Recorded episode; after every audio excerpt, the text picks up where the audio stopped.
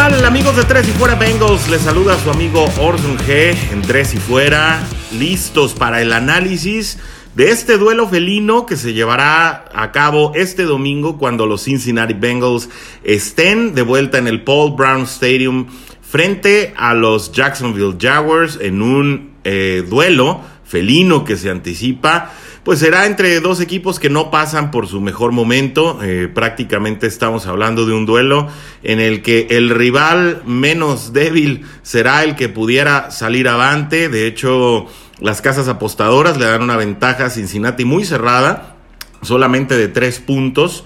Eh, esto habla pues de la igualdad de circunstancias y del mal momento en el que llegan ambos equipos. Y bueno, en esta emisión, en este en este episodio estaremos dando revisión a los factores que en un momento dado pudieran incidir en un resultado favorable para nuestro equipo, este equipo que seguimos, este equipo que queremos, que son los Cincinnati Bengals, y que en definitiva debe ganar este encuentro si es que quiere llegar a la mitad de la temporada con una racha o con una marca, con un récord eh, menos eh, negativo o un poco más decoroso porque después de estos Jaguars eh, siguen partidos muy muy complicados contra Ravens y contra Colts de Indianapolis y de no ganar este partido pues será muy probable que estuviéramos eh, viendo a este equipo en un escenario de cero ganados, cinco perdidos y un empatado basados en obviamente lo que se ha mostrado hasta el momento, por lo cual es forzoso que Cincinnati pueda lograr esta victoria en el regreso a casa y en la víspera pues de llegar a la media temporada de una manera un poco más favorable. ¿Qué tiene que suceder para que esto suceda? Definitivo, creo que es algo que todos sabemos. Y es que a este paso, eh, si todo continúa así con el tema de la línea ofensiva que sigue sin mejorar, Joe Burrow será capturado más de 70 ocasiones durante la temporada, como mínimo. Eh, vale mucho la pena destacar lo que le llaman el ratio o la proporción eh, de capturas o presiones contra intercepción, porque la realidad es que es muy bajo, es, es mucho más inferior que otros mariscales eh, que también lanzan mucho, como Joe Burrow pero que ante la presión eh, ceden mucho eh, el balón al enemigo y entonces esto pues obviamente se convierte en entregas de balón innecesarias en lo que no necesariamente ha incurrido Burrow a pesar de tener muchas, muchos dropbacks y obviamente eh, al tener una línea tan, tan problemática como lo ha sido Cincinnati este año, pues no ha generado tranquilidad para el quarterback novel, que de todas maneras pues no ha incidido, salvo el partido contra San Diego en aquel eh, error que creo que marcará eh, pues toda su carrera como, como, como su jugada pues en la que se evidenció mayormente su condición de novato, en la que entregó prácticamente eh, en una pichada el balón a la defensiva rival. Estos errores no se han repetido, no se han reiterado en estas dos ocasiones y parece que Burrow va entendiendo cada vez mejor cómo funciona una línea defensiva y su línea ofensiva dentro de la NFL. Eh, y a pesar de que veíamos o comentábamos que Jacksonville eh, no llega como favorito a este encuentro y es que llega como visitante, sí hay que reconocer que sus números totales en cuanto a ranking, tanto a la ofensiva como en la defensiva, llegan mejor situados que Cincinnati. No muy lejos, tal vez con tres o cuatro lugares de diferencia, pero Cincinnati en todos los departamentos relevantes se sitúa por debajo del equipo de Jacksonville y esto obviamente tiene que ser un sector a relevancia. ¿Cuál es la buena noticia? Pues que Gino Atkins ya está participando. Yo creo que eh, la mayoría de los que eh, atestiguamos, que, que, estudiamos, que estamos al pendiente del equipo de Cincinnati, nos hemos dado cuenta la falta que le hace Gino Atkins a esta línea defensiva. Eh, sus participaciones durante los entrenamientos de esta semana han sido limitados, pero afortunadamente ya está participando con el equipo. Es muy seguro que no lo veamos tomar tantos snaps durante el partido del siguiente domingo, pero contar con su regreso en definitiva es positivo para el equipo y su contribución en definitiva puede ser interesante eh, para una defensiva que no solamente necesita solidificar y consolidar, eh, dejar de permitir tantas yardas por tierra, sino que también tiene que generar la presión a Gardner Minshew, que también eh, suele tomar un papel, suele correr por las esquinas cuando se ve presionado y esto obviamente tiene que ser un factor que tiene que cuidar mucho los edges que han estado jugando muy bien. Estamos hablando específicamente de Carl Lawson, que está tomando un papel eh, cada vez más relevante dentro de esta defensiva. Eh, si DJ Reader y Hubbard eh, junto, con, junto con Gino Atkins pueden eh, comenzar a tomar control del centro y obviamente junto con Andrew Billings, que es su tarea principal. en definitiva, Dunlap puede, puede generar un, un, papel muchísimo más por afuera, persecuciones, eh, aunque no es tan rápido como Gardner Minshew, persecuciones mucho más reiteradas que puedan llevar a tomar la decisión equivocada. Y aquí sí vamos a tener que encontrar eh, especialmente a los linebackers, Josh Bynes, y compañía, Jermaine Pratt, eh, Logan Wilson está en duda todavía para el juego, no ha participado en prácticas en toda la semana por protocolo de conmoción, eh, pero los tendremos que ver también mucho más centrados en la persecución para que en un momento dado Gardner Minshew no nos haga daño donde sí eh, lo hizo Cleveland y donde sí lo hizo Filadelfia la semana pasada en el que Carson Wentz y Baker Mayfield corriendo por el lado externo lograron desequilibrar a esta defensiva y prácticamente sacarlos de la jugada. Tiene que haber mejoras contundentes, definitivamente. Eh, la línea ofensiva permitió 53 eh, presiones eh, durante lo que llevamos a cabo de, durante lo que llevamos este, hasta la presente temporada y este es un número bastante bastante alto yo creo que esta es la mejora pues mayormente sustancial que tenemos eh, que atestiguar de Cincinnati si es que tienen aspiraciones a cambiar eh, la manera en que enfrentan cada juego. ¿Qué tiene que hacer Cincinnati para ganar este juego? Pues en definitiva los, los receptores abiertos tienen que generar mucho mayor separación en rutas largas. No estamos hablando específicamente de Tyler Boyd, quien definitivamente está logrando una conexión increíble con el novato Joe Burrow.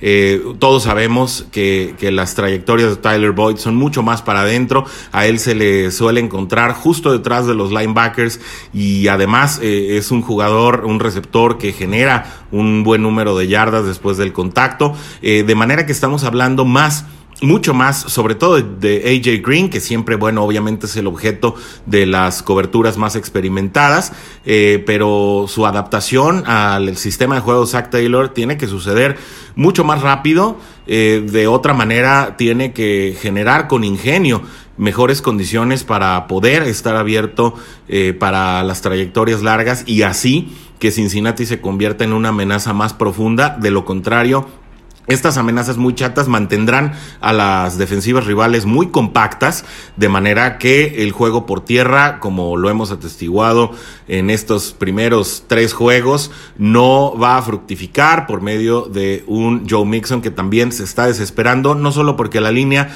no crea los espacios, sino porque las, defensivas rivales sí están muy compactas y esto obviamente en cualquier escapada genera que sea detenido muchísimo más rápido. Eh, Josh Bynes y Jermaine Pratt, como lo decíamos apenas hace un par de minutos, necesitan cerrar gaps en carrera.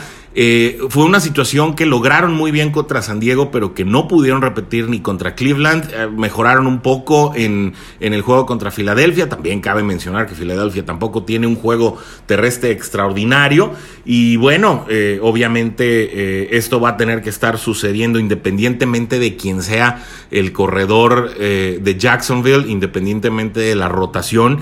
es una tarea que tienen que generar muchísimo mejor y mayormente eh, inclinada a la compaginación, al entendimiento y a la lectura del flujo de la jugada, algo que Josh Vines estuvo haciendo muy bien en el partido contra San Diego.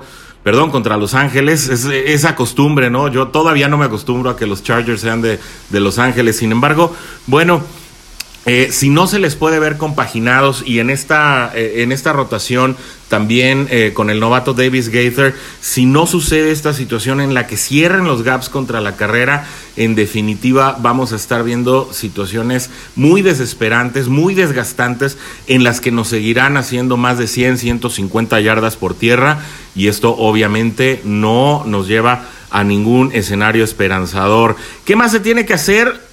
Contacto rápido con Minshew. Gardner Minshew es un jugador muy hábil, muy inteligente, muy arrojado y también muy rápido.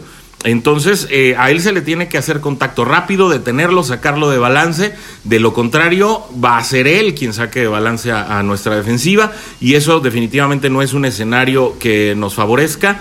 Eh, obviamente también hay que tenerle mucha atención a James Robinson, el este corredor que en definitiva puede ser peligroso, sobre todo también en espacios abiertos, de manera eh, que esta defensiva tiene que ser muy cauta. Em, obviamente Minshew no va a lograr, eh, o no es su estilo, lograr pases de mucha profundidad muy rápido. Esto obviamente sí puede generar que nuestra ofensiva, nuestra defensiva, perdón, esté mucho más compacta, sobre todo en la apertura del juego, y que se logre contener a una ofensiva eh, de Jacksonville que sin duda nunca se puede descartar. Sí hay que aprovechar el mal momento defensivo de Jacksonville y es que en la realidad se han venido eh, cayendo durante el transcurso de estos tres partidos eh, en los que hemos podido observarlos.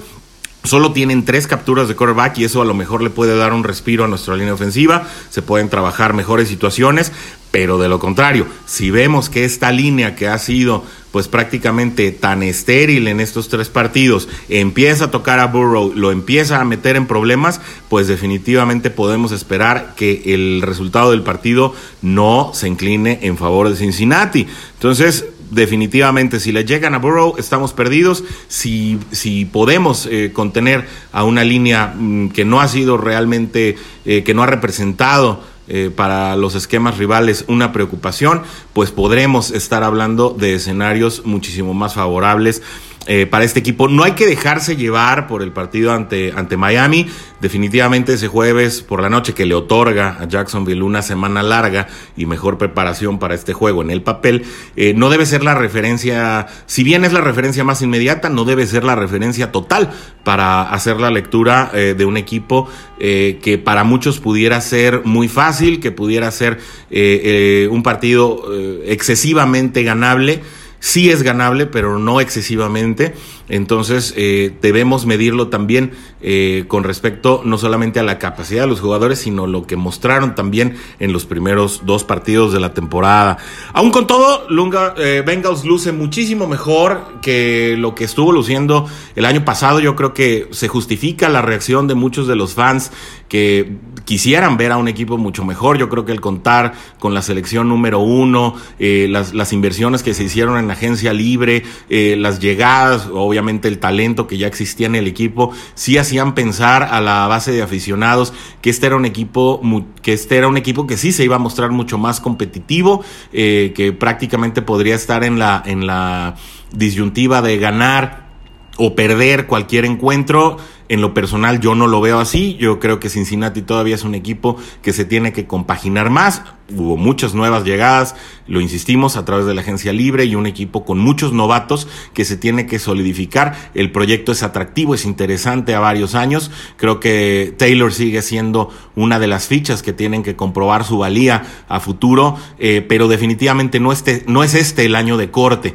Eh, es un proyecto que por lo menos debe madurar un par de años más para ver realmente de qué está hecho. Lo que no estamos seguros es si la gerencia general va a tener esta paciencia de dos tres años si es que Taylor no comienza a mostrar que tiene arrestos de head coach en la NFL para no solamente plantear eh, juegos interesantes o esquemas que pudieran ser atractivas, eh, sino también que pueda eh, ser más inteligente y que pueda contrarrestar los replanteamientos durante el partido.